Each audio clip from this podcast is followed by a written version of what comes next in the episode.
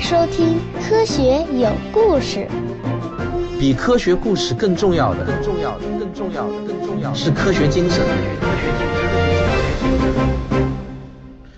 最近这一两天，有一条科技新闻刷遍了全媒体。中国科技大学的潘建伟院士在上海宣布，我国科研团队成功构建的光量子计算机。首次演示了超越早期经典计算机的量子计算能力，这确实是科技界的一条大新闻啊。那么，这个量子计算机名字听上去就足够高端大气上档次了。到底什么是量子计算机呢？我努力用最通俗的方式，能够让你大致搞明白。首先，我们先来说一下什么是量子。这个呢是物理学上的一个名词，表示能量的最小单位。一般在我们的日常口语表达中呢。我们把所有基本粒子统称为量子，比如说光子、电子、quark、胶子等等都是量子。但是请注意啊，我们常说的原子它不是基本粒子，因为原子不够基本，它是由质子和中子组成的。不过啊，质子和中子也不够基本，它们呢是由更小的基本粒子 quark 和胶子组成的。但 quark 和胶子是不是就足够基本了呢？也不见得。总之啊，想要准确的定义到底什么是量子，其实是一件很困难的事情。我们的科学研究也还没有到头。但是电子和光子肯定是属于我们今天要说的量子计算机中的量子。我们得先从电子的一个神奇的特性开始说起。首先啊，我们要先理解一个最基本的概念，就是角动量。最常见的比喻呢，就是在花样滑冰的运动当中，我们看到那个滑冰运动员的旋转动作。这个运动员把自己抱得越紧呢，就会转得越快。它的物理原理呢，就是在一个系统中角动量守恒。所以啊，笼统的说，角动量就是转动扫过的圆面积和转速的乘积，它是一个固定的值。如果面积变小了，速度呢就必须要增大。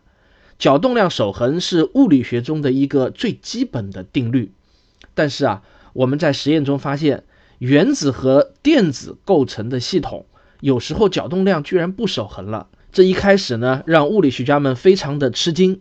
后来发现啊，丢失的角动量其实跑到了电子身上，也就是说，单个电子也有角动量，系统的总角动量还是守恒的。物理学家们也因此如释重负了。因为角动量跟旋转有关，所以电子就可以被认为具备自旋的特性。我在这里必须要强调一句：虽然叫做自旋，但真实的电子呢，其实只是一个没有大小的点，它不可能像陀螺一样绕着一个轴旋转。那它到底是怎么个转法呢？对不起，真的是没有办法描述的。说实话，物理学家们也不知道。量子世界的很多东西都是只能意会无法言传的，就好像玻璃二象性。我们只是在实验中发现电子有角动量，然后我们给电子的这个特性起了一个形象化的名称，叫做自旋，仅此而已。科学家们还发现，电子的自旋态只有两个自由度。我们呢，也只能用比喻的方式来帮助你理解什么叫做两个自由度。假如我们把一个电子比喻成一个旋转的滑冰者的话，那么不论我们朝哪个方向去观察它，都只能看到两种结果中的一种：要么是这个滑冰的人头对着我们转，要么呢就是脚对着我们转，只可能是这样子两个相对的方向，不可能看到其他的情况。这个呢，大概就是电子只有两个自由度的概念。大家都知道啊，我们的空间呢是一个三维的空间，也就是说，空间中有三个互相垂直的方向。我们把这三个方向记作 x、y、z。那么，为了语言上描述的方便，现在呢，我们就来做一个人为的规定。假如我们从 y 轴方向去观察一个电子，那么这个电子呢就有两种自旋态，一种称之为向上自旋，一种称之为向下自旋。假如我们从 x 轴方向去观察一个电子，那么我们就称之为向左自旋或者向右自旋。不过请注意啊，这里的上下左右完全是为了语言描述的方便，并不是真正的上下左右方向。我们也完全可以用 a b c d 来指代。结果呢，所有的科学家都发现，不可能在两个不同的方向上同时测准某个电子的自旋态，这就是大名鼎鼎的量子不确定性原理。爱因斯坦对此的解释是我们每次的测量行为都会改变电子的自旋态，所以呢就没有办法同时测准。但是另外一位著名的德国物理学家波尔却不同意爱因斯坦的解释。波尔认为啊，电子本身就不具备确定的自旋态。两种相对的自旋态是处在叠加状态中，一个电子是上自旋还是下自旋，在你测量之前是不确定的，只有测量了以后才能确定下来。波尔的这个解释呢，当然显得非常的反常识，爱因斯坦就是第一个跳出来反对的，当然波尔也毫不示弱，两个人呢就一直到去世都在为此争吵不休。不过啊，随着物理学的发展，实验水平的提高。这段公案终于在上世纪八十年代有了一个彻底的了断，最终的结果是波尔是对的，而爱因斯坦是错的，他输得彻彻底底。科学家们还发现，不仅仅是电子，所有的量子都有这个神奇的特性：当我们不去测量时，它的自旋态是叠加的，它同时处在上自旋和下自旋中，就是这么奇怪。不过我在这里要声明一点啊，爱因斯坦和波尔争论的其实是电子的位置和动量，而不是电子的自旋态。只是今天为了科普的需要，我在这里呢偷换了概念，否则真的很难说清楚。那么我们下面就来简单的讲一下传统的电子计算机的最基本的工作原理。虽然电子就是量子，但是传统的电子计算机并没有用到上面我提到的量子的不确定性。所以呢，我们只称之为电子计算机。在电子计算机中，最基本的工作单元就是二极管和三极管。但不论是什么管啊，它的本质上就是一个带开关的管道。关上管道，电子通不过，就表示零；打开管道，电子通过了，就表示一。那么有了零和一，就可以用二进制来表示一切信息。科学家又发明了逻辑电路。可以用零和一来表达最基本的 and、or、not，也就是与或非这三种最基本的逻辑运算。有了这些呢，就能做加法运算了。而有了加法，也就等于有了减法、乘法、除法等等一切的计算方法。但是这里面有一个最关键的核心点：电子计算机用来记录信息的基本单元其实不是电子，而是开关。每一个开关，我们称之为一位，也就是我们常说的一个比特。在某一个给定的时刻，信息单元有多少位，就代表能表达多少比特的信息量。我们现在的操作系统呢，一般都是六十四位的，也就是说，用六十四个开关排成一串，作为一个最基本的信息单元，那么它的信息量就是六十四比特。而量子计算机的工作原理和电子计算机。相比又有一些什么不同呢？最关键的核心点就是量子计算机用来记录信息的基本单元是真正的电子或者光子，用量子的自旋态来记录信息。比如我们人为的规定，上自旋表示一，下自旋表示零，那么一个电子就可以同时表示一或者零，因为电子的自旋态在没有被观察之前是处在叠加态中的，所以啊。在任何一个给定的时刻，电子的数量和信息量的关系是二的 n 次方。这里的 n 呢，就表示量子的数量，也称之为量子比特。我们来对比一下普通比特与量子比特在信息量上的差异。前者有多少位，就代表有多少比特的信息量，而后者呢，则是二的 n 次方。二的十次方就是一零二四，指数增长啊是非常惊人的。如果涨到二的二十次方，那么信息量就会变成是一百零四万八千五百七十六比特。如果到了三十次方，那么就突破十亿比特了。如果指数增加到六十四，我的电脑已经无法计算出二的六十四次方到底是多大的数字了。